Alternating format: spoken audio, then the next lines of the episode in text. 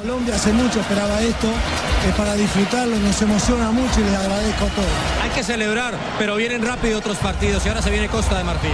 Por supuesto, acá no se ganó nada, es el primer partido. Estar felices hoy, pero ya mañana pensar en Costa de Marfil. Felicitaciones y un mensaje a Colombia. Gracias, saludo a todo el pueblo colombiano. Muy bien.